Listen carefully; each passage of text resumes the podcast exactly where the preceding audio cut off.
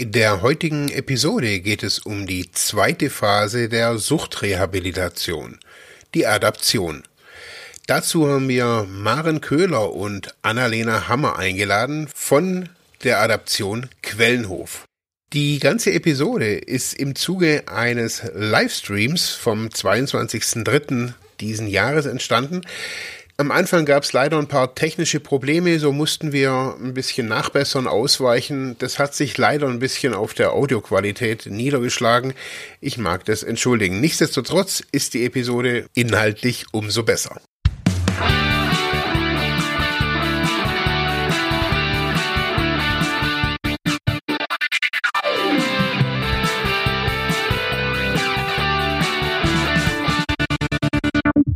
Herzlich willkommen bei Freiheit ohne Druck. Wir haben eben versucht, online zu gehen. Das hat leider aus mehreren technischen Gründen nicht geklappt. Jetzt sind wir aber wieder andersweitig live. Äh, mein Name ist der Kratz. Ähm, wir sind bei Freiheit ohne Druck. Ihr seid gelandet bei Freiheit ohne Druck, dem Suchthilfe-Podcast. Äh, heute, wie gesagt, live. Unser erster Livestream äh, 2022. Bei mir ist der Marc Hasselbach. Hallo. Hallo, hallo. Und ja. sorry für die technischen Schwierigkeiten. Ja, jetzt äh, sind nur knapp 40 Minuten später. ja, mein Name ist der Kratz. Ich weiß gar nicht, ob ich es gerade gesagt habe. Jetzt bin ich ja nochmal aufgeregt. Ähm, ja, wir haben heute das Thema Adaption und Adaptionsbehandlung. Ich hoffe, ich höre mich jetzt nicht doppelt. Irgendwie sowas im Hintergrund. Aber ähm, ja, wir haben auch live geschaltet in eine Adaptionseinrichtung, nämlich die Adaptionseinrichtung Quellenhof. Und dabei sind die Annalena und dem Marin die sind Bezugstherapeutin dort. Hallo. Hallo. Ja, und ihr sitzt ja in einem wunderbaren Raum dort in Quellenhof. Man sieht es ja auch. Sagt ihr kurz, was, was ist das für ein Raum? Das ist unser Gruppenraum hier. Ah ja, und da finden dann so Gruppen, Gruppengespräche statt, Gruppentherapie etc. Genau, genau. Starten ja. wir den Tag morgens mit der Morgenrunde und alle Gruppentherapien finden auch hier statt. Ja, super. Ja, ihr zwei, ähm, jetzt seid ihr heute Gäste bei uns äh, im Podcast und äh, wir haben ja das Thema Adoption. Sagt ihr kurz, wer seid ihr denn und was macht ihr denn dort in der Adoption Quellenhof? Gerne. Mein Name ist Annalena Hammer. Ich bin hier im Quellenhof Bezugstherapeutin. Ich bin psychologische Psychotherapeutin, bin 30 Jahre alt und bin jetzt so seit anderthalb Jahren hier im Quellenhof. Ja, mein Name ist Maren Köhler. Ich arbeite auch als Bezugstherapeutin hier im Quellenhof seit mittlerweile zwei Jahren. Ich bin 29 Jahre alt und bin Psychologin und in der Weiterbildung zur psychologischen Psychotherapeutin. Ja, sehr schön. Und äh, ja, also beide habt ihr jetzt auch mit der Therapie an sich dort vor Ort zu tun. So hat sich das irgendwie rausgehört. Sagt ihr mal kurz, also was, was ist denn Adaption? Weil ich glaube, das, das Wort ist ziemlich sperrig irgendwie. Äh, ich glaube, viele können damit nichts, nicht so wirklich anfangen. Wir haben, glaube ich, auch ganz am Anfang, an so am Anfang des Podcasts mal eine, eine Folge dazu gemacht. Das heißt, wenn ihr jetzt einen Podcast hört, könnt ihr da auch gerne nochmal hinschalten, aber wir versuchen das heute auch das Thema nochmal aufzudröseln. Aber Adaption, was verbirgt sich denn hinter diesem sperrigen Begriff? Könnt ihr dazu was sagen? Ja, Adaption ist ein Teil der Reha im Suchtbereich. Also ne, die Menschen, die zu uns kommen, die haben oft schon einen langen Weg hinter sich. Die waren zuerst in Entgiftung für gewöhnlich, sind dann in die Entwöhnung gegangen, wo sie dann eine ganze Weile waren, also meistens ja bis zu einem halben Jahr. Und wir sind so die dritte Station. Äh, wir kommen nicht für alle in Frage, ähm, sondern wir sind vor allem für die Menschen da, die vielleicht wohnungslos sind oder nochmal ein ganz neues Umfeld sich suchen möchten. Und bei uns geht es dann vor allen Dingen um Wohnungssuche und um Arbeit. Mhm. Okay. Also ähm, zuerst kommt quasi diese, ich, ich, wenn man das so, so in den verschiedenen Phasen nachguckt, ich glaube, das aller, das allererste ist so Entwöhnung, äh, äh, nicht Entwöhnung, äh, Entgiftungsbehandlung, glaube ich, ne, so. Ähm, das heißt, äh, erstmal der so, sogenannte Entzug, dann schließt sich ja so eine Reha an, also die sogenannte Suchttherapie. Und da ist die Adaption, so habe ich es verstanden, der letzte Part sozusagen. Genau, so ein anschließender also Anschluss, ist, ja. Mhm. Genau, das muss man nicht, aber genau, wie die Frau Kühler schon gesagt hat, die Maren, ähm, wer zum Beispiel keine Wohnung hat oder einen Umfeldwechsel wünscht, der kann sich dafür entscheiden, noch eine Adaption im Anschluss zu machen. Mhm. Also kann, darf ich hier schon kurz ja, fragen? Wir sind ähm, alle frei. Also ist, es dann, ist es dann so quasi die Leute, die, ähm, also sage ich mal, Wohnungen haben, ähm, wo es vielleicht auch nicht konsumiert wird oder sowas. Also wenn, wenn, also es gibt ja auch Suchtkranke, die jetzt nicht unbedingt quasi so dieses Klischee äh, oder dieses, dieses Stereotype irgendwo nur treffen. Ähm, brauchen die das dann nicht? Also wenn so soziales Umfeld noch so ein bisschen quasi da ist, oder also ist das nur so für die ganz schwierigen Fälle? Nee, also Adaption ist grundsätzlich für alle da. Ne? Ähm, es lässt sich aber schon beobachten, dass die Menschen, vor allem die Menschen, die uns kommen, die eben so einen kompletten Umfeldwechsel wünschen, eben weil das Umfeld zum Beispiel konsumiert oder weil sie ohne festen Wohnsitz sind. Ne? Aber ähm, es gibt natürlich auch Menschen, die sagen, auch äh, wenn so an sich alles bei mir zu Hause noch soweit tutti ist, ähm, möchte ich trotzdem Neustart wagen. Ne? Und dann kann natürlich auch für die Adaption in Frage kommen und die sagen, okay, ich brauche vielleicht auch einfach noch ein bisschen Zeit. Ne? Also ähm, auch, es gibt auch Leute, die auch von uns aus hier wieder auch in ihre alte Wohnung mhm. zurückgehen, ähm, die aber sagen, okay, mir ist das einfach ein bisschen zu schnell, von der Entwöhnungsbehandlung direkt wieder zurück in den Alltag und die das so unsere Einrichtung hier so ein bisschen als Überbrückung nutzen. Mhm. Also wenn ihr Lust habt, wir haben heute einfach mal eine Gruppe auch gesammelt, warum ja. denn die, die gerade da sind, bei uns da sind, um einfach, ja. Ne, wir haben so manche Ideen, wer so zu uns kommt, aber wir dachten so, am besten spiegelt ja das wieder von denen, die gerade da sind. Und wir haben einfach gefragt, warum seid ihr eigentlich hier? Was war so die Idee, hier hinzukommen? Genau, ja. haben einfach mal so gesammelt, ne? Warum? Genau. genau, und was kam da so? Das ist ja total spannend. Naja, also die Leute haben gesagt, genau, Adaption ist für mich so ein Bindeglied zwischen der stationären Behandlung und wieder dem Alltag zurück. Das war so ein Argument. Ja, dann haben wir gesundheitliche Stabilisierung. Das ist ja was, was viele Rehabilitantinnen hier berichten. In der Entwöhnung ist es schon deutlich besser geworden mit der körperlichen Verfassung. Aber mhm. dass sie auch nochmal, je nachdem, auch bei Medikamenteneinstellung, dass sie noch was Zeit so ein bisschen in einem geschützteren Rahmen wünschen. Und auch gesundheitlich verändert sich bei uns hier oft noch viel. Viele entdecken irgendwie den Sport wieder für sich, eine andere Ernährung und dass das auch nochmal was ist, wo man sich deutlich stabilisieren kann hier. Genau. Ein wichtiger Faktor, der auch genannt wurde, ist so die psychische Stabilisierung. Ne? Also nochmal durch Einzelgespräche, hier gibt es nochmal die weitere therapeutische Anbindung. Es ist weniger Therapie hier als in der ähm, Entwöhnung, aber es gibt eben immer noch therapeutische Gespräche, zum Beispiel mit der ja. Annalena oder mir. In der Regel schon einmal die Woche, ne? Also genau. sehr regelmäßig. Mhm. Da hat man einfach nochmal so ein bisschen Halt, was es auch gibt.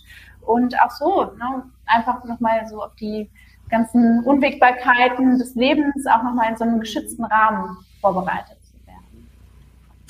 Genau, dann war so ein Punkt neue soziale Kontakte, ähm, weil viele Rehabilitantinnen, die zu uns kommen, wirklich sagen, okay, es kann nicht mehr so weitergehen, wie es bisher war und ich muss was verändern und ich muss mhm. auch mein Umfeld verändern. Und die Freunde, die ich hatte, die haben immer mit mir konsumiert, die kann mhm. ich leider nicht mehr behalten und das ist schon ganz schön schwer dann zu sagen, so, ich starte bei Null und dann hat man hier nochmal so die Chance, sich langsam zu finden und auch neue soziale Kontakte zu knüpfen. Ja. Ein weiterer Punkt, der noch genannt wurde, war Hilfe bei der Alltagsstrukturierung. Okay. Das ist, glaube ich, auch ein Punkt, der gar nicht so zu unterschätzen ist, weil ähm, viele der RehabilitantInnen, die hierher kommen, ähm, für die war das Leben vor der Therapie ja oft gekennzeichnet durch Konsum. Und ähm, da gab es eigentlich im Alltag kaum mehr Struktur. Mhm. Manche hatten gar keinen Tag-Nacht-Rhythmus mehr. Arbeiten war vielleicht auch schon lange kein Thema. Kann, muss aber nicht. Ne?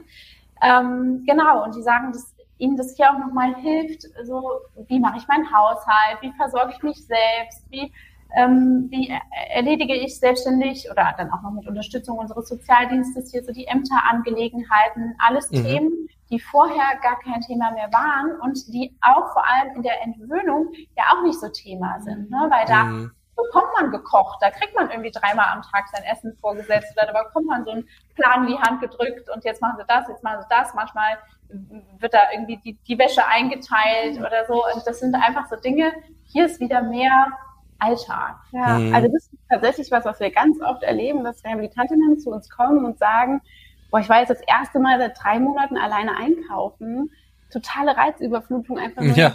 zu gehen. Ja, da sind so viele Menschen, vor allem so zur Corona-Zeit, wo es in den mhm. Kliniken ja doch recht beschränkt ist, was, was man machen darf. Ich glaube, das Höchste ist so zweimal in der Woche raus zum Einkaufen. Mhm. Dann sind die hier plötzlich ja, total alles wieder selber einkaufen, den Alltag total selbst gestalten und das ist am Anfang für viele, was ja so relativ klein wirkt, erstmal eine ganz schöne Herausforderung ist. Ja, ja das glaube ich. Also ähm, vor allem in der in der stationären Phase, also in der, wie sagt man ja, also es sind ja beide stationäre Phasen ja eigentlich, ja. aber in der in der, äh, äh, der Reha, also der Hauptreha, sage ich mal, nicht Adaption, weiß gar nicht genau, wie man dazu mhm. sagt, aber in der Reha-Phase, ähm, dann brauche ich ja, wie, wie ihr schon sagt, ne, ich, ich brauche ja eigentlich grundsätzlich nichts, also zu kaufen. Also jetzt mal, was ich ja nicht vor Ort bekomme, ist sowas wie was zum Rauchen, also Zigaretten oder sowas, ne? Das ist ja, wobei, weil es da ja auch Rauchentwöhnungsprogramme gibt, die, die wir ja auch teilweise anbieten. Aber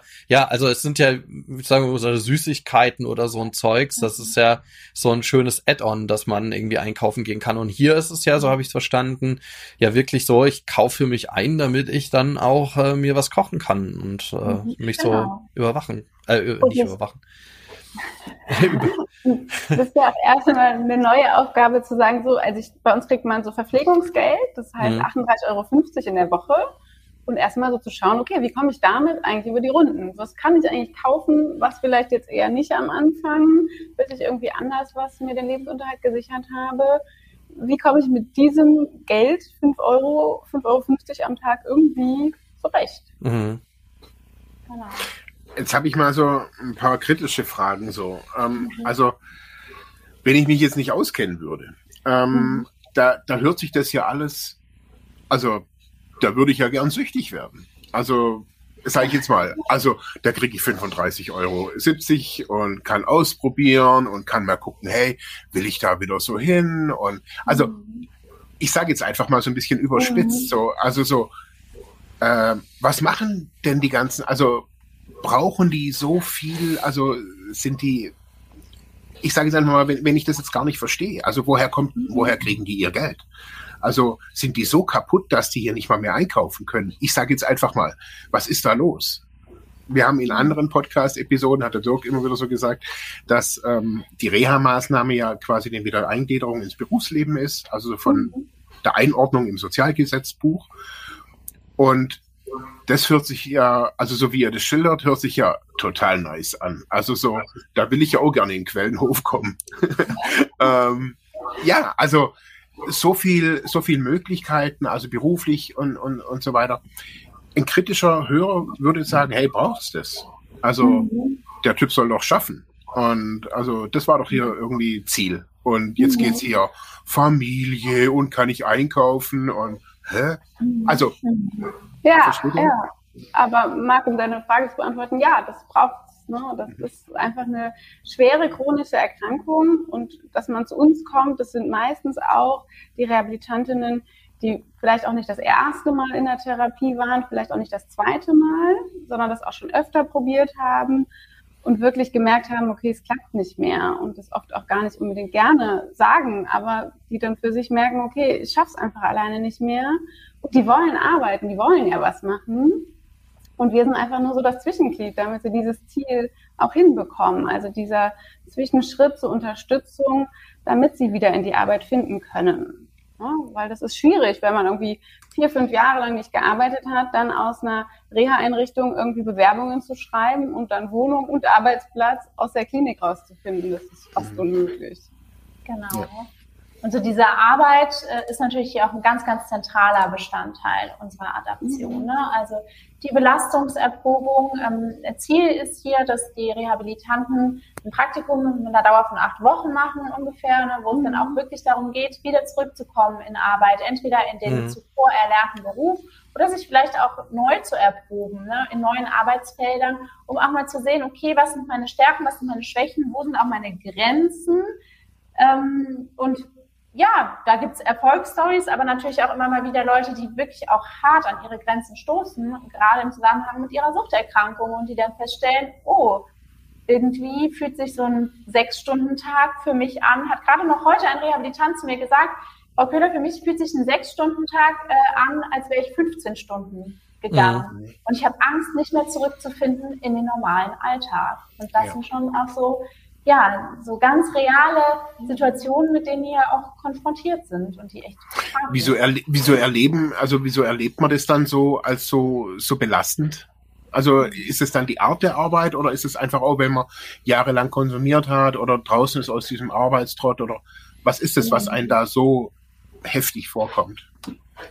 Denke beides. Ne? Ja. Also einmal wirklich so lange nicht mehr in der Arbeit gewesen zu sein und dann aber plötzlich alle Dinge gleichzeitig machen zu müssen. Ne? Nach der Entgiftung, Entwöhnung, wo man ja relativ geschützt ist, wo man erstmal so von außen viel bekommt.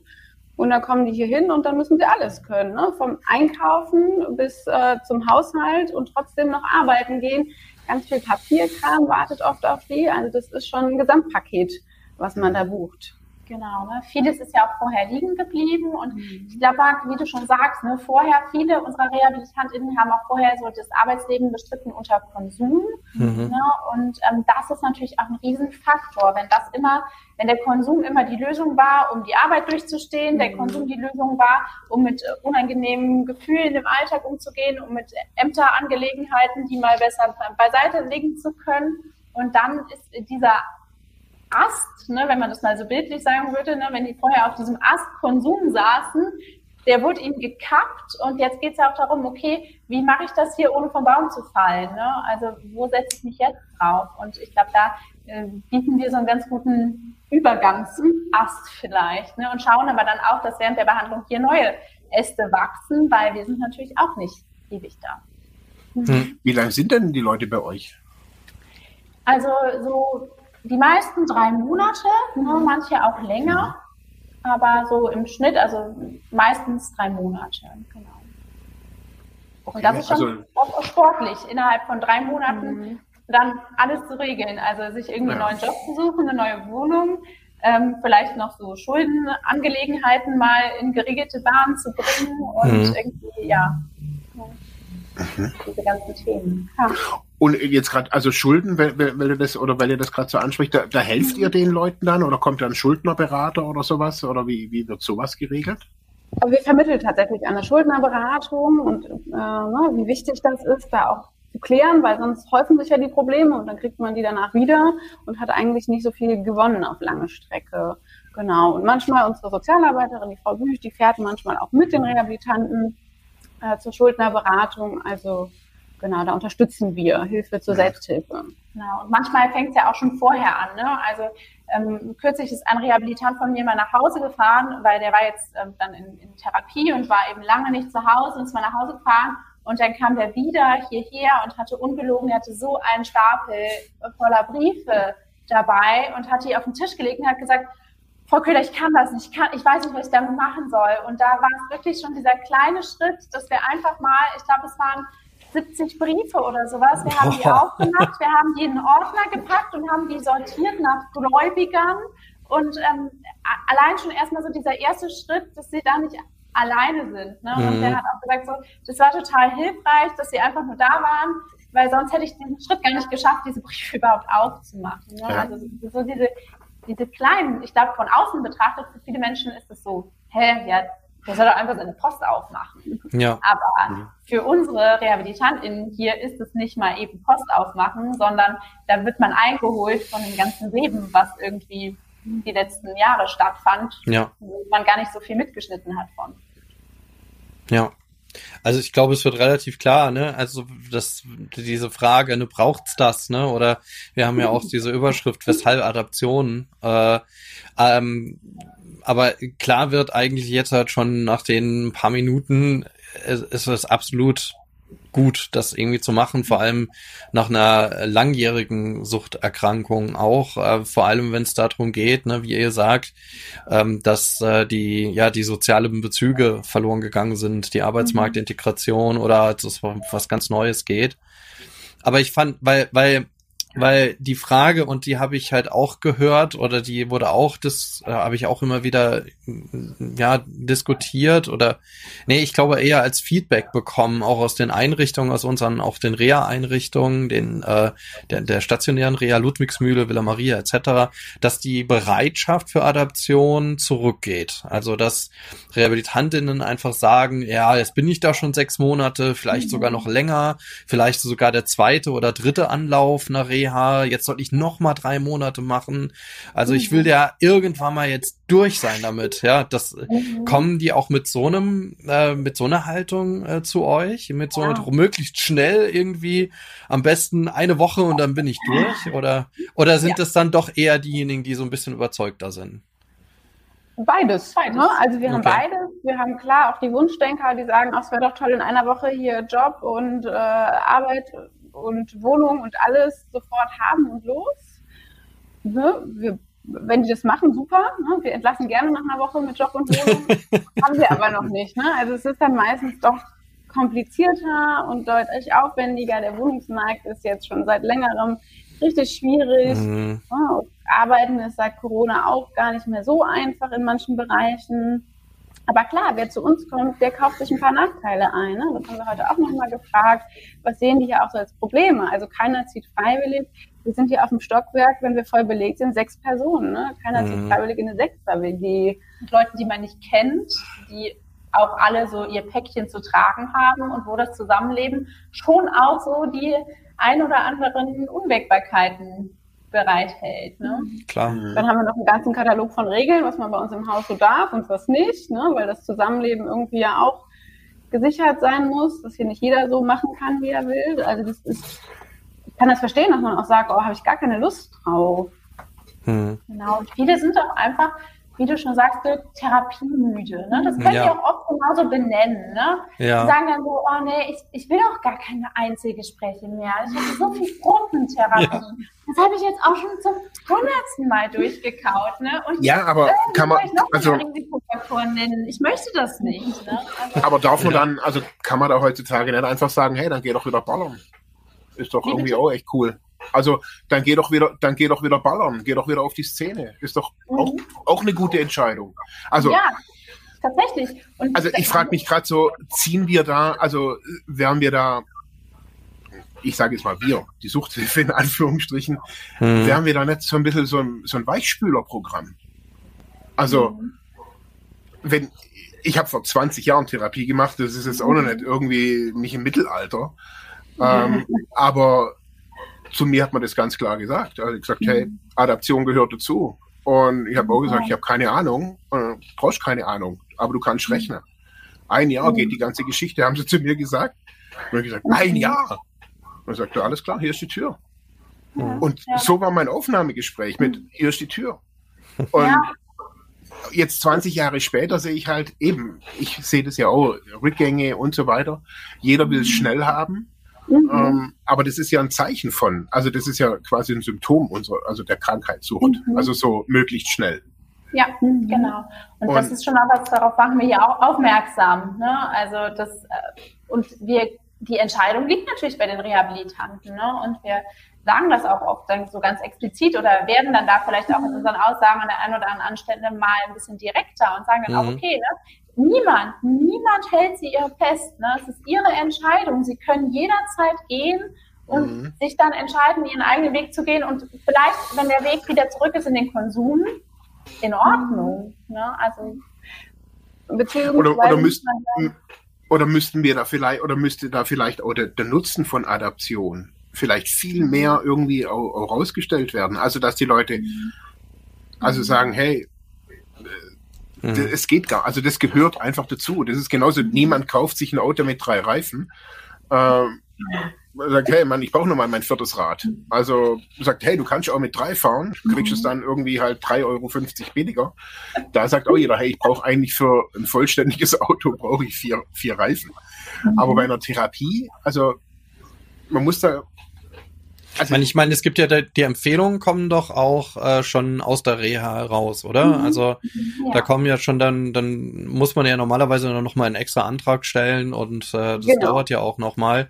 Also das ist ja nicht so, dass man so von vornherein irgendwie auf der Schiene sitzt und dann kommt noch mal die Adaption, ja. sondern ich glaube, das ist ja auch noch mal ein Grund. Hätte man von vornherein irgendwie die Therapieplanung drauf, also seit der seit der Entgiftung, so dann kommt das, dann kommt mhm. das und dann gehört die Adaption dazu und du kommst von dieser Schiene eigentlich auch nicht runter, sondern das, das ist quasi schon der mhm. Weg für dich, dann vielleicht wäre das so oder so nochmal so ein extrinsischer Druck dahinter. Aber das auf der anderen Seite wird halt auch von, von Leistungsträgerseite gesagt, braucht irgendwie nicht jeder. So.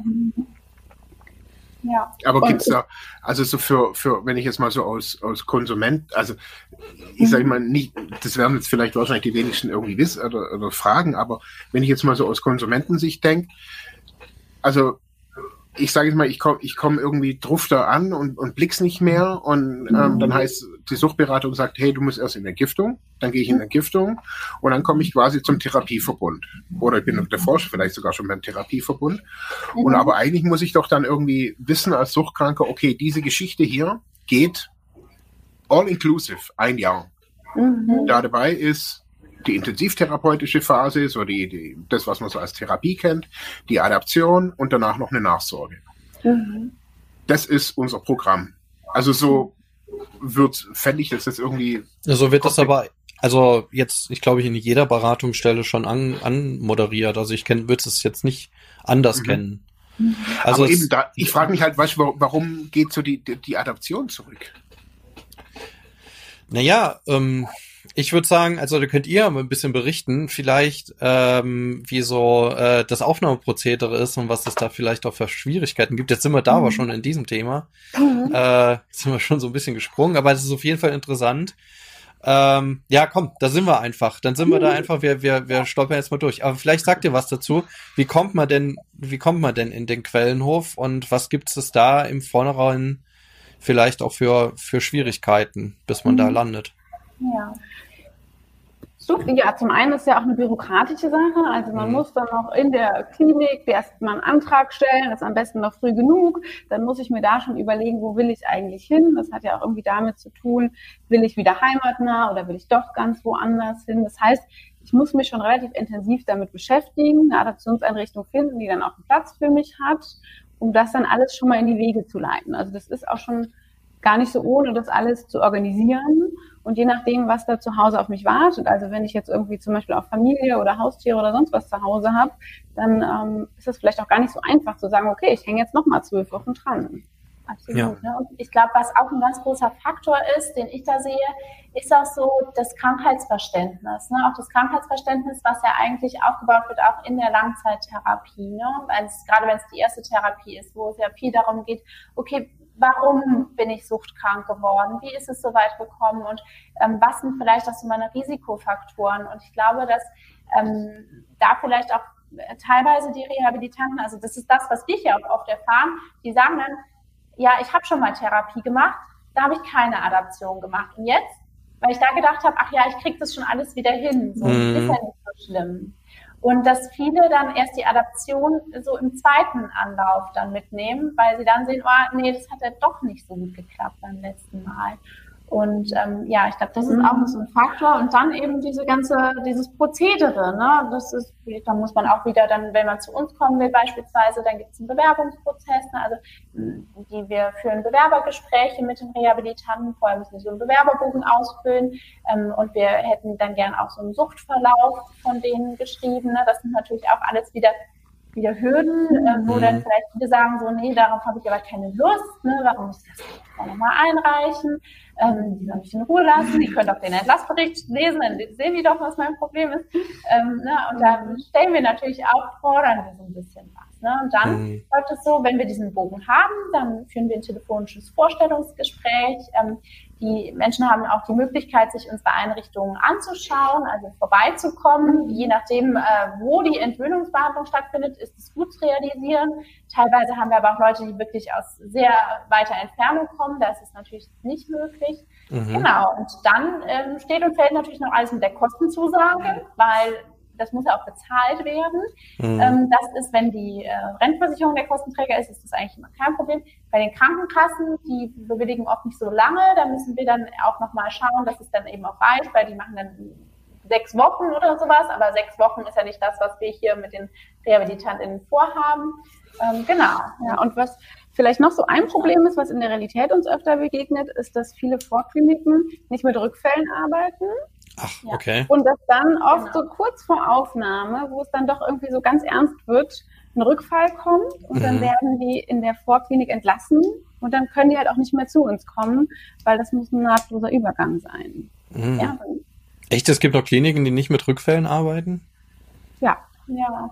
Also okay. teilweise oder auch welche, die dann oder auch viele Rehabilitanten innen, die dann vielleicht auch dann das Handtuch noch schmeißen, mhm. wenn es dann ernst wird. Also das, ja. das, das erlebe ich auch oft, ne? dass sie dann sagen, ach nee, jetzt ist alles verloren ne? und vielleicht hätte man noch diesen Rückfall auch mit ihnen aufgearbeitet und also für uns hier ist es kein Problem. Ne? Also wir nehmen auch RehabilitantInnen, auch wenn wenn es vielleicht, wenn die Aufnahme bei uns hier montags erfolgt und es am Wochenende noch einen Rückfall gab, dann nehmen wir trotzdem auf, mhm. wenn das aufgemacht wird von den Rehabilitanten und dann arbeiten wir das hier mit denen auf. Ne? Mhm. Das ist direkt mal ein guter Behandlungsstart zu gucken, okay, Mensch, was war denn da los? Ne? Und ja, wie ja, ja. da auch unterstützen? Mhm.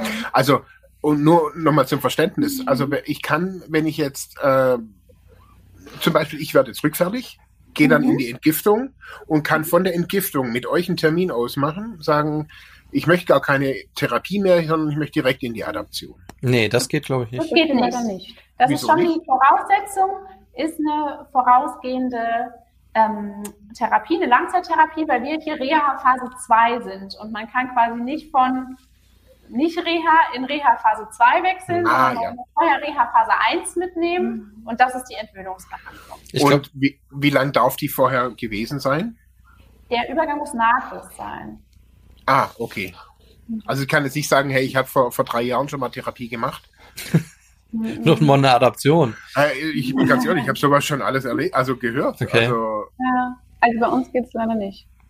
Das kenne ich auch nicht so. Also ja, äh, also jetzt nochmal zurück zu diesem Rückfall. Ich, ich glaube, das ist auch etwas, was so natürlich so Unsicherheitssituationen oder so Übergangssituationen wäre jetzt so, so, so meine These.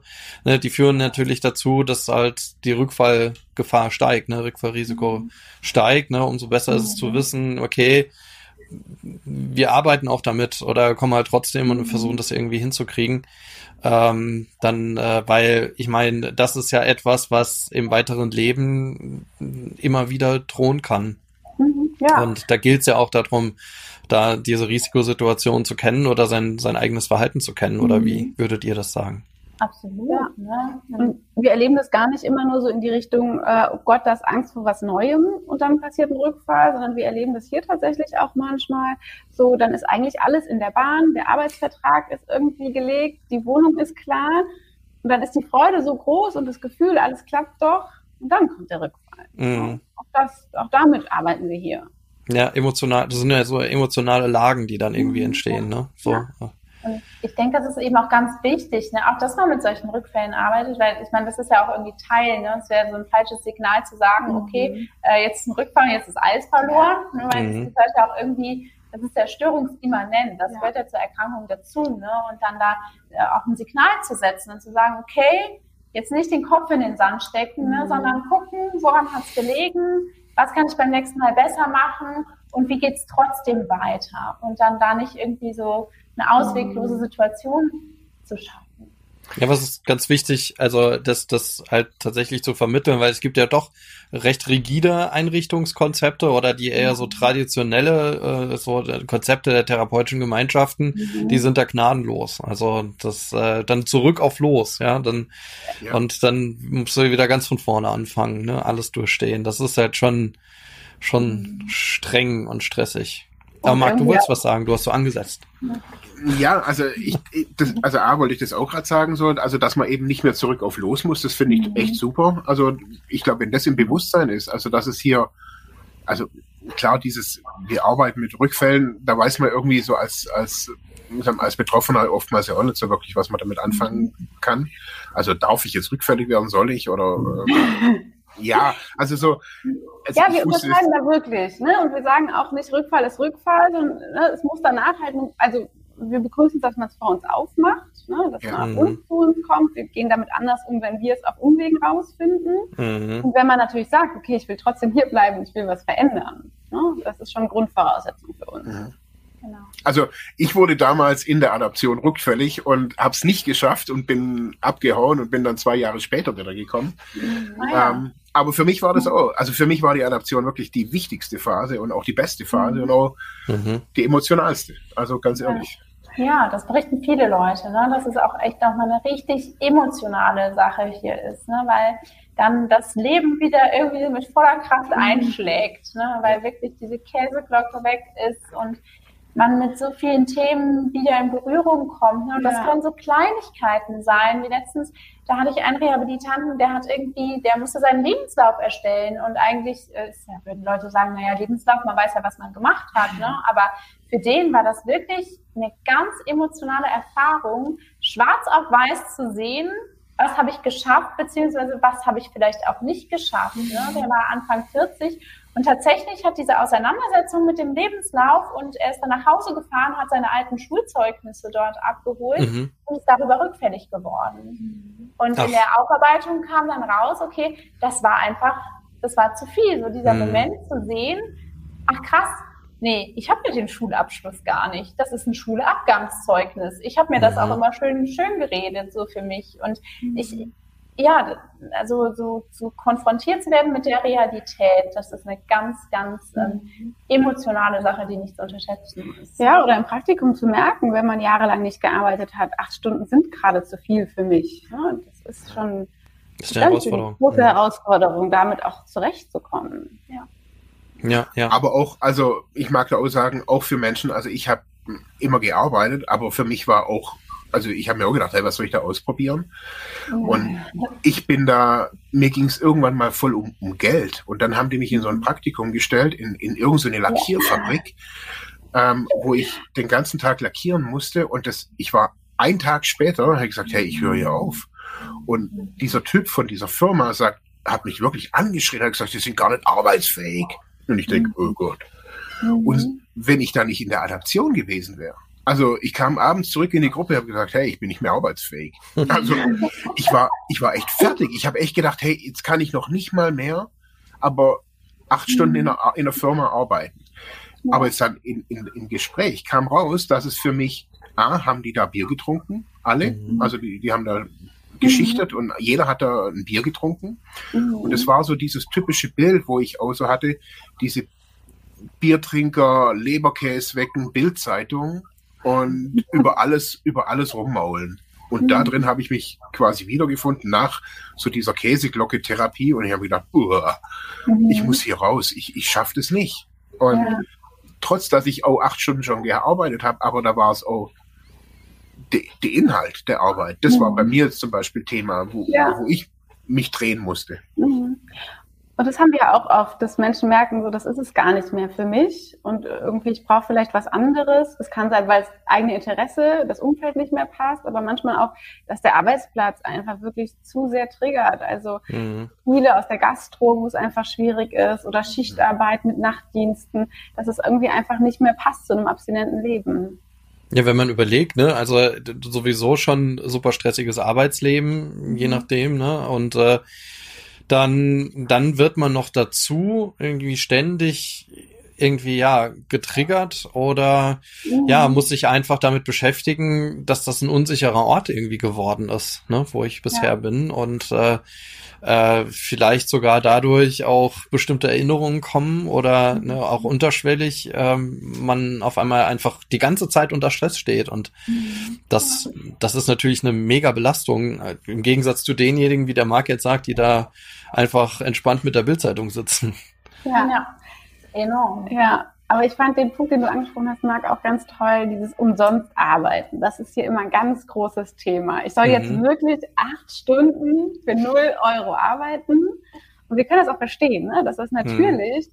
erstmal schwierig ist. Aber dass das uns einfach die Chance bietet, dass wir da halt auch als Adaption mitmischen dürfen. Ne? Dass wir sagen können, okay, wenn es am Anfang schwierig ist, wir fangen mit zwei Stunden an. Und wenn es irgendwie einen besonderen Termin zwischendurch braucht, dann machen wir den zwischendurch. Und das ist was, das können wir halt nur aus der Position raus, dass wir sagen, es ist ein Praktikum. Ne? Da muss unser Rehabilitant, unsere Rehabilitantin muss da nichts leisten, sondern es geht um die Erprobung. Mhm. Aber das, da stoßen wir immer wieder auch ne, auf so Konflikte, dass es natürlich irgendwie schwierig ist zu sagen, ja, ich mache das jetzt mal und kriege kein Geld dafür. Genau. Hm. Wurde auch heute direkt als einer der ersten Nachteile benannt, als wir in der Gruppe gefragt haben, finden Sie denn so richtig blöd hier an der Adaption? Und dann kein Geld im Praktikum. Kein Geld im Praktikum war so ein Punkt, der kam ja. sofort. Ne? Weil mhm. so diese Frage, warum mache ich das denn? Und jetzt wirklich so für umsonst. Und ich finde, das ist auch so eine Sache des Mindsets, ne? wo sich natürlich auch die ähm, Rehabilitanten, und das versuchen wir dann auch mit denen zu erarbeiten, ne? dann zu sagen, okay, ne, ja, wofür machen sie das? Ne? Mhm. Und ja, sie machen das jetzt nicht, um Geld zu bekommen, aber sie machen das, um ganz viel über sich herauszufinden ne? und um auch noch ein paar Freiheiten zu haben. Ne? Und wenn sie merken, okay, es geht nicht, dann geht's nicht. Oder auch so dieser stufenweise Wiedereinstieg, der ist uns hier auch ganz wichtig. Mhm. Ne? Also wir stecken die Leute nicht hier von Anfang an unbedingt mit acht Stunden ins Praktikum, mhm. ne? sondern wir sagen, okay, wir starten mal mit vier. Und dann gehen wir mal vielleicht auf sechs. Und dann gucken wir mal, wie es ist mit acht. Ne? Weil wir, ähm, ja, uns ist es auch wichtig, dann auch im Kontakt zu bleiben, natürlich noch mit den RehabilitantInnen und zu gucken, wie, wie klappt es denn so, weil ähm, so von 0 auf 100, das ist eben auch nicht so das Ziel. Ne? Also das ist auch nicht so der Sinn hinter Adaption, mhm. weil dann könnte man ja auch sagen, na gut, dann hätten sie auch direkt wieder arbeiten gehen können. Mhm. Jetzt ist ja Arbeit der, der eine Part. Ähm, die Frage danach, also das habe ich ja auch, äh, oder habt ihr ja auch berichtet, also diese Alltagsstabilisierung. Ähm, und das hatte ich auch immer wieder berichtet bekommen aus unseren Adaptionen oder auch als wir diese Folge gemacht haben zur Adaption, dass, ähm, weil wir mit einer Therapeutin auch gesprochen haben damals, mhm. das erinnere ich mich nochmal, die in der Adaption hier in, in Landau äh, mhm. arbeitet. Und die hat gesagt, äh, die machen auch sowas wie Rollenspiele. Also äh, mit wie, ja, wie nehme ich Kontakt jetzt zu äh, mhm. zu potenziellen PartnerInnen auf, ja, ja. Oder zum Beispiel, ja, oder äh, auch wie verhalte ich mich ganz normal irgendwie mhm. im im Alltag und dass das vielen irgendwie auch so ein bisschen verloren gegangen ist. Macht macht ihr die Erfahrungen auch? Also sowas, ja. so alles, mhm. was außerhalb der Arbeit ist, so so mhm. Freizeitverhalten oder wie auch immer man es bezeichnen will? Ja, Dirk, ich sage deswegen, weil das ist bei uns immer so, ähm, Rollenspieltraining, das klingt immer ganz furchtbar, wenn ich das sage, dann sagen alle schon, oh Gott, nein, das machen wir ja. auf gar keinen Fall. Und es ist aber, ich erlebe es immer wieder, wir haben jetzt gerade auch so ein soziales Kompetenztraining und da geht es ja auch wirklich so um verschiedene Bereiche, ob Rechte durchsetzen oder aber auch Sympathie erwerben. Mhm. Und man kann es nicht besser üben als im Rollenspiel, wirklich mal so in die Situation zu gehen und einfach mal in einem sicheren Raum auszuprobieren, was kann mhm. ich eigentlich sagen. Und für Menschen, die einfach lange irgendwie nicht so soziale, cleane Kontakte gepflegt haben, ist das einfach eine ganz wichtige Übung, das mal auszuprobieren und dann auch Rückmeldung zu bekommen, ja, wie wirkt das eigentlich auf andere? Was macht das? Mhm. So. Und nicht nur in therapeutischen Gruppen, sondern tatsächlich ist das Zusammenleben hier in den Wohngemeinschaften eigentlich die beste Feuerprobe für die Praxis. ne? und da ja. Ähm, also auch aktuell ist es hier gerade wieder so, dass, dass wir immer wieder schon mal Konflikte haben. Hier kommen Leute zusammen, die einfach sehr, sehr unterschiedlich sind und wo es dann auch darum geht, okay, wie, wie gestalte ich denn so ein Zusammenleben und wie löse ich vielleicht auch sozial kompetent Konflikte oder wie gehe ich denn damit um, wenn es mal schwierig wird? Und da, wo dann vielleicht früher äh, der Konsum stand als äh, Mittel, um irgendwie ja, Konflikte auf andere Art und Weise zu lösen mhm. oder teilweise eben auch oder Gewalt, Gewalt ne, ähm, weiß ich nicht, laut werden, ähm, mhm. all diese Dinge. Ne, das ist einfach ja natürlich auch ein Thema, mhm. was auch immer mal wieder hochkommt ne, und wo wir hier auch in Gruppen dann mit Situationen konfrontiert sind, wo wir dann erstmal erstmal die Lage ein bisschen sortieren müssen, wenn die Gemüter hochkommen. Ne, weil das ist auch nicht, ja, nicht zu unterschätzen. Mhm. Klären, klären, klären, ne? So viele. Klären, klären, klären gucken, Perspektivübernahme, dabei auch ein ganz, ganz wichtiges mhm. Thema. Stellen wir immer wieder fest, weil das den RehabilitantInnen hier teilweise wirklich schwerfällt, oder zu gucken, okay, was, was ist denn, was hätte denn der andere damit gemeint haben können? Und wie, wenn ich das mal aus dem seiner Sicht sehe, wie würde ich es denn mhm. dann bewerten? Und das sind so Themen, ja, die sind nicht zu unterschätzen und hier auch echt nochmal ein sehr guter Übungskontext. Mhm. Mhm. Ja, ich muss jetzt direkt ans Psychodrama denken. Das ist ja fantastisch. ja. Also. ja. ja.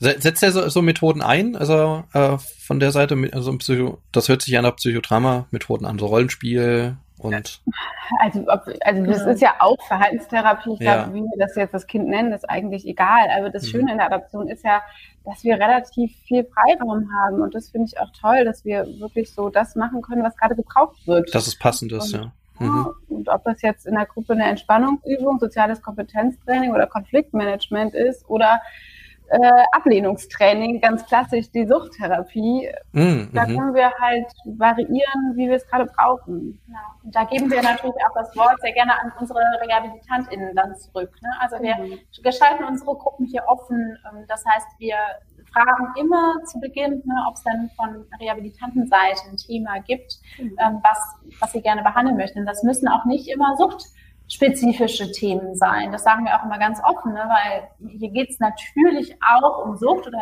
vor allen Dingen, aber auch einfach wieder um den Rückweg ins normale Leben und da kann jedes Thema irgendwie Platz finden. Ja. Und da ja, überlassen wir sehr gerne auch unseren Rehabilitanten das Wort.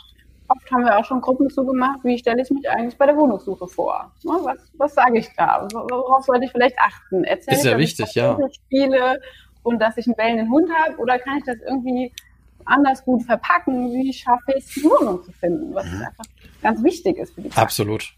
Ja, ja, ja. Also das heißt, ist, kann man dann, könnte man sagen, dass Adaption also schon sehr, also so nehme ich jetzt gerade wahr, schon sehr alltagspraktisch ist. Mhm. Also so weg von diesem ganzen, woher, wieso bin ich süchtig, eher mhm. hin zu alles ist ja irgendwie alltagspraktisch, habe ich so das mhm. Gefühl, oder? Ja, also das ist hier schon ganz klar der Fokus, liegt so auf der Alltagspraxis, ne? was aber nicht heißt, dass es nicht auch nochmal ein Thema werden kann, okay, warum bin ich eigentlich süchtig oder wie bin ich eigentlich hierher gekommen? Und äh, ich finde, oftmals gehen diese Themen auch irgendwie so Hand in Hand. Ne? Da kommt man dann von einem aufs andere oder ähm, ja, stellt dann auch nochmal so Bezüge her zur, mhm. zur Vergangenheit und wie ist es denn mhm. überhaupt so gekommen, was kann ich jetzt anders machen?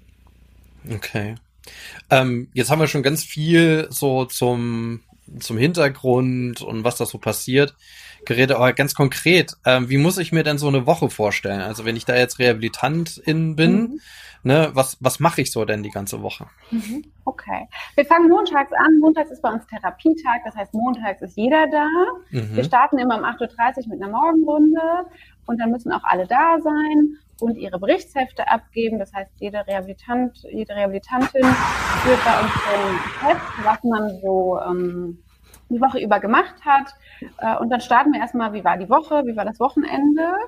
Ähm, und dann haben wir eine therapeutische Gruppe. Wir haben jeden Tag eine therapeutische Gruppe. Und es gibt aber auch noch ähm, montags oft einen Teamausflug, also dass wir jeden dritten Montag im Monat auch zusammen so eine Gruppenaktivität machen. Es gibt manchmal therapeutisches Kochen. Ähm, genau. Jetzt sehen wir ja gerade im Hintergrund so einen kleinen Rundgang um das große Gebäude. Genau, genau. Hat der Marc jetzt gerade eingespielt. Unser Gebäude, so. ne, da kann man sich dann gleich auch mal einen kleinen Eindruck verschaffen, auch über unsere Räumlichkeiten hier, über die Zimmer, über den Gruppenraum, auch über die Küchen, wo dann zum Beispiel das therapeutische Kochen stattfindet. Ja. Die, Was ist denn therapeutisches Kochen? Also. Ähm, also therapeutisch begleitetes Kochen, sagen wir mal so. Wir haben eine Ökotrophologin, die hier regelmäßig in den Quellenhof kommt, ne, wo es auch so darum geht, okay, was, ja, wie koche ich denn ausgewogen und gesund für mich? Ah, cool, Weil das okay, natürlich okay. auch Themen sind, die in der Vergangenheit auch oft in den Hintergrund gerückt sind. Ne? Da gab es dann irgendwie nur noch Reis mit Würstchen und Bier oder so. ja. Das war ganz plakativ. Also hatte ich schon mal jemanden, der mir das erzählt hat, deswegen sage ich das. Genau, also das ist zum Beispiel jetzt auch in den letzten Tagen mal ausgefallen. Dann hatten wir jetzt zum Beispiel auch, wir ersetzen das manchmal dann auch, hatten jetzt auch so ein Battle mal für, ne, weil also die haben 38,50 Euro in der Woche. Das heißt, wir hatten ein Mittagessen-Battle für die zwei Stockwerke. Wer kocht für drei Euro ein Gericht mit äh, Gemüse und ähm, irgendwie was Nahrhaftem? Und äh, genau, und dann haben die sich zusammengetan und was richtig Gutes auch hinbekommen. Genau. Hm. Wow, ja. da sind wir jetzt ein Zimmer, ne? So, jetzt genau, sind wir schon auf der. Zimmer. Wir haben auch die Möglichkeit, hier Paare zu behandeln und das ist tatsächlich ein Zimmer, wo dann auch ein Paar unterkommen genau. kann. Ja, also wir haben ah. auch gerade aktuell zum Beispiel ein Paar hier in Behandlung mhm. und die teilen sich eben dieses Zimmer. Das ist wirklich sehr großzügig. Ich war mhm. heute noch drin und habe gefragt, ob es hinkommt mit dem Platz. Mhm. Die Rückmeldung war, ja, ist super. Okay, super. Und darf ich das auch selber gestalten? Ja. Genau. Jetzt nicht die Wände streichen. Klar, das aber genau, da sitzen wir gerade. Ah, da sind wir gerade, ja. Ja.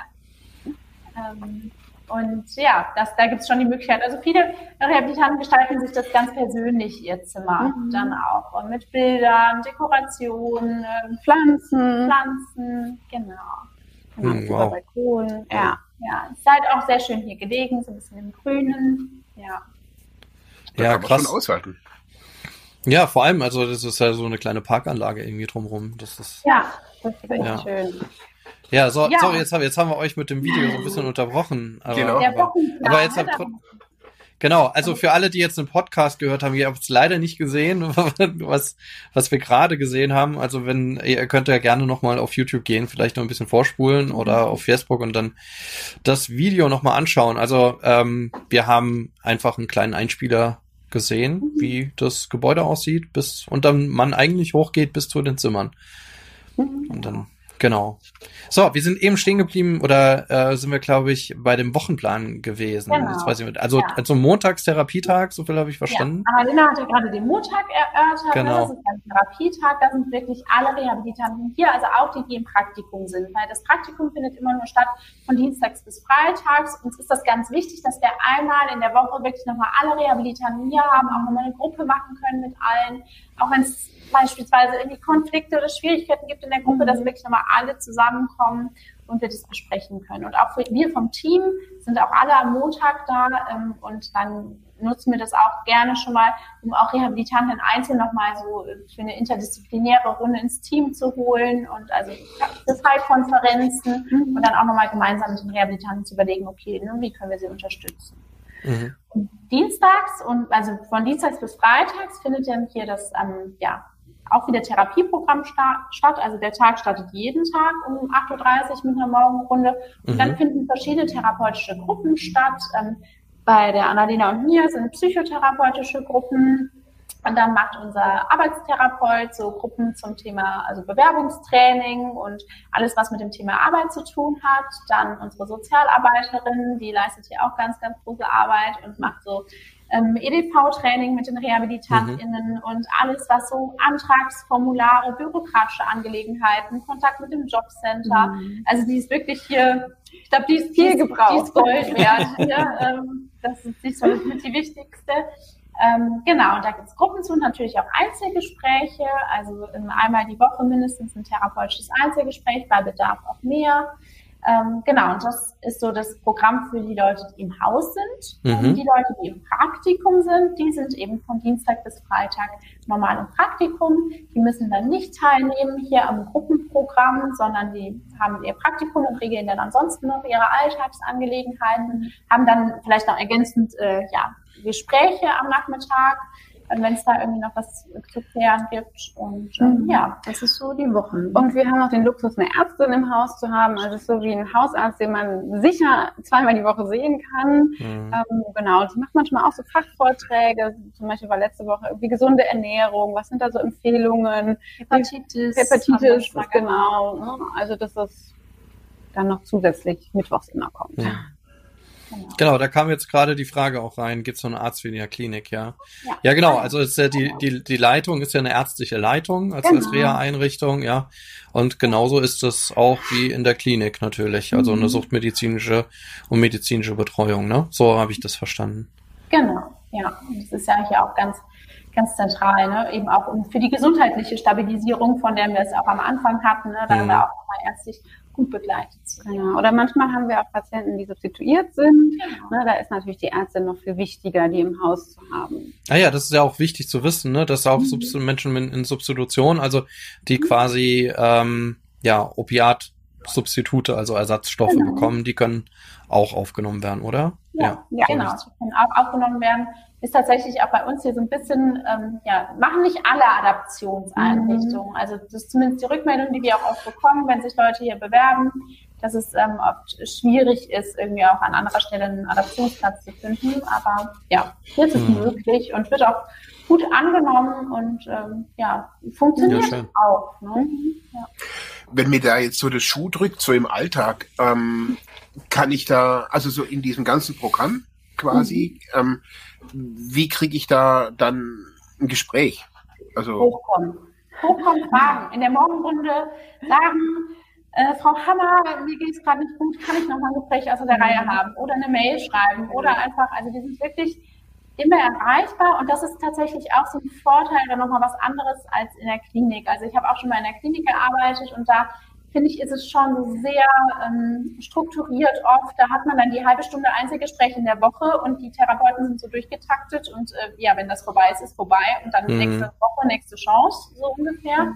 Das ist hier schon echt flexibler. Wir haben, sind eine kleine Einrichtung jetzt hier. Wir haben maximal zwölf Rehabilitanten, die wir betreuen. Wir haben ein kleines Team und sind aber dafür eigentlich auch immer ansprechbar und einfach erreichbar und arbeiten auch viel ähm, auch interdisziplinär zusammen, was ich auch besonders finde, dass hier auch eigentlich jeder über jeden Fall so Bescheid weiß und mhm. nicht jeder hier nur so seine Sache macht, sondern wir wirklich hier auch alle so dieses Fallwissen haben und so auch einfach interdisziplinär gut zusammenarbeiten können und so diese Puzzleteile zusammensetzen können, um den einzelnen Rehabilitanten auch gut zu unterstützen. Und das ist uns auch einfach ein Anliegen und das sagen wir auch immer gleich am Anfang, dass uns ist es lieber, wenn man uns dann mal öfter aufsucht zum Gespräch oder dann nochmal nachfragt, anstatt mhm.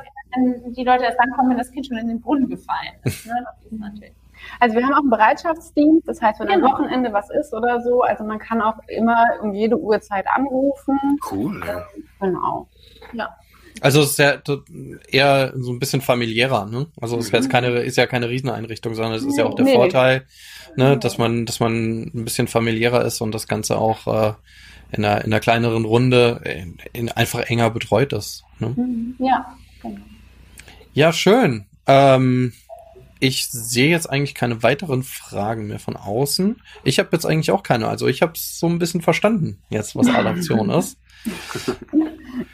Ja, also ähm, dann sind wir eigentlich schon fast durch, oder? Mhm, wir sind durch. Genau, sonst, ne, man kann uns auch anrufen, wenn man irgendwie noch Fragen hat, wenn irgendwas unklar geblieben ist. Das sagen wir auch immer bei Bewerbern am Telefon ne? und vielleicht auch bei allen anderen Adoptionseinrichtungen. Es lohnt sich einfach mal anzurufen und nachzufragen. Ja. Und da erfährt man meistens alles, was man wissen will. Ja, wir verlinken auch nochmal alles ähm, unter dem Beitrag oder im Podcast in den Show Notes. Das machen wir auf jeden Fall noch.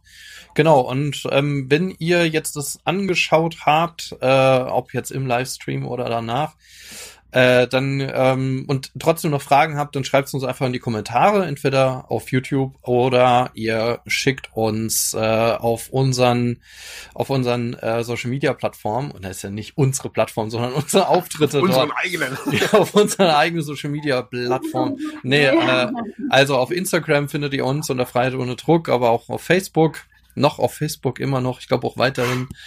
Ach, ja, naja gut, das ist ein anderes Thema. Ähm, und ähm, genau, aber auch auf unserem Blog freiheitohnedruck.de beziehungsweise da auf unserer Webseite findet ihr auch die Folge verlinkt. Da könnt ihr natürlich auch viel kommentieren und fragen oder schickt uns ganz klassisch eine E-Mail an freiheitohnedruck.ludwigsmühle.de und ansonsten freuen wir uns natürlich äh, ganz Clickbait-mäßig, äh, wenn ihr hier einen Daumen nach oben gibt in unserem Kanal oder auch bei uns im Podcast uns fünf Sterne gibt. Das wäre natürlich ganz fantastisch. So, äh, Annalena Marin, ganz, ganz herzlichen Dank, dass ihr so viel und so toll berichtet habt, sogar noch aus der Gruppe, aus der Rehabilitantinnengruppe ähm, Feedback und äh, Anmerkungen gesammelt. Sagt ein ganz herzliches Dankeschön für die Beteiligung dort. Äh, Würde mich natürlich super interessieren, was die dazu sagen, äh, was die da finden. Ähm, vielleicht mögen die ja auch so ein bisschen kommentieren oder wie auch immer. Ansonsten viel Erfolg weiter, vor allem denjenigen, die es beteiligt haben. Ja, dann auch äh, ganz viel Glück äh, in die Rehabilitantinnengruppe. Ja, gehen wir weiter. Ja, und euch ganz herzlichen Dank fürs Dabeisein. Ja, danke für das Gespräch. Danke. Ja. Hat Spaß gemacht. Ja, sehr gerne. Und äh, ja, und euch da draußen ganz herzlichen Dank fürs Zuschauen, fürs Anschauen und äh, ja, alle anderen Sachen habe ich ja schon gesagt. Fürs Zuhören, wenn ihr das im Podcast hört und hoffentlich bis zum nächsten Mal. Bis bald. Bis dann. Ciao. Tschüss.